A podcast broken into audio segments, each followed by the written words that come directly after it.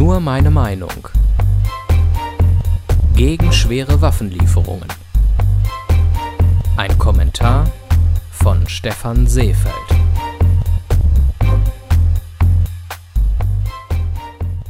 Mit einem offenen Brief haben sich viele prominente Persönlichkeiten an Bundeskanzler Scholz gewandt. Darunter der Philosoph Jürgen Habermas, Kabarettist Dieter Nuhr und Frauenrechtlerin Alice Schwarzer. Sie fordern die Regierung auf, keine schweren Waffen an die Ukraine zu liefern. Die Lieferung schwerer Waffen könne Putin als Kriegseintritt der NATO werten und den Anlass für einen dritten Weltkrieg liefern. Sinngemäß wird in dem offenen Brief zum Ausdruck gebracht, dass die Ukraine zwar das Recht habe, sich gegen den Aggressor zu wehren, der Auslöser einer Eskalation wäre hingegen Deutschland, wenn es schwere Waffen liefert und Putin damit einen Grund für einen Krieg gegen den ganzen Westen liefere. Die Lieferung schwerer Waffen würde auch das Leid der ukrainischen Zivilbevölkerung erhöhen. Aus den deutschen Medien und natürlich aus der Ukraine hagelte es Protest. Die Forderung nach einem Stopp schwerer Waffen wurde als naiv und weltfremd verurteilt. Hetzer in den sozialen Netzwerken verunglimpfen die Unterzeichner sogar als Putin-Freunde. Nichts davon trifft zu. Deutschland und die NATO helfen der Ukraine bereits seit Beginn des Krieges auf mannigfaltige Weise mit Ausrüstung, Geld, leichteren Waffen und der Aufnahme ukrainischer Flüchtlinge. Im offenen Brief wird der Angriffskrieg zudem klar und scharf verurteilt.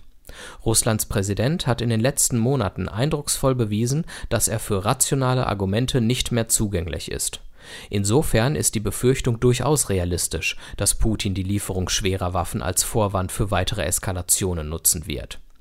Ob Putin so dumm ist, auch Atomwaffen einzusetzen, die auch Russland in Mitleidenschaft ziehen würden, darf bezweifelt, aber nicht ausgeschlossen werden. Aber auch ein ohne Atomwaffen geführter Weltkrieg wäre verheerend.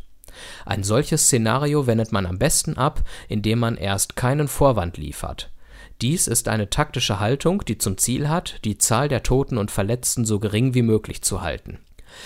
Es ist absolut nachvollziehbar, dass die Ukraine dieses Argument nicht teilt und die Bevölkerung womöglich lieber stirbt, als sein eigenes Land aufzugeben.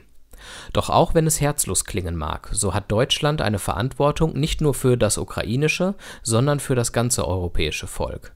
Dieser Verantwortung wird man nicht gerecht, wenn man aus Freundschaft und Solidarität von seinen Emotionen und Mitgefühl benebelt, den Vorwand für einen dritten Weltkrieg liefert, den Russland dann auch womöglich nutzt.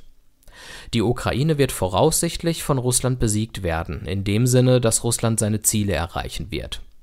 Ohne die schweren Waffen aus Deutschland und anderen Ländern wird dies schneller gehen.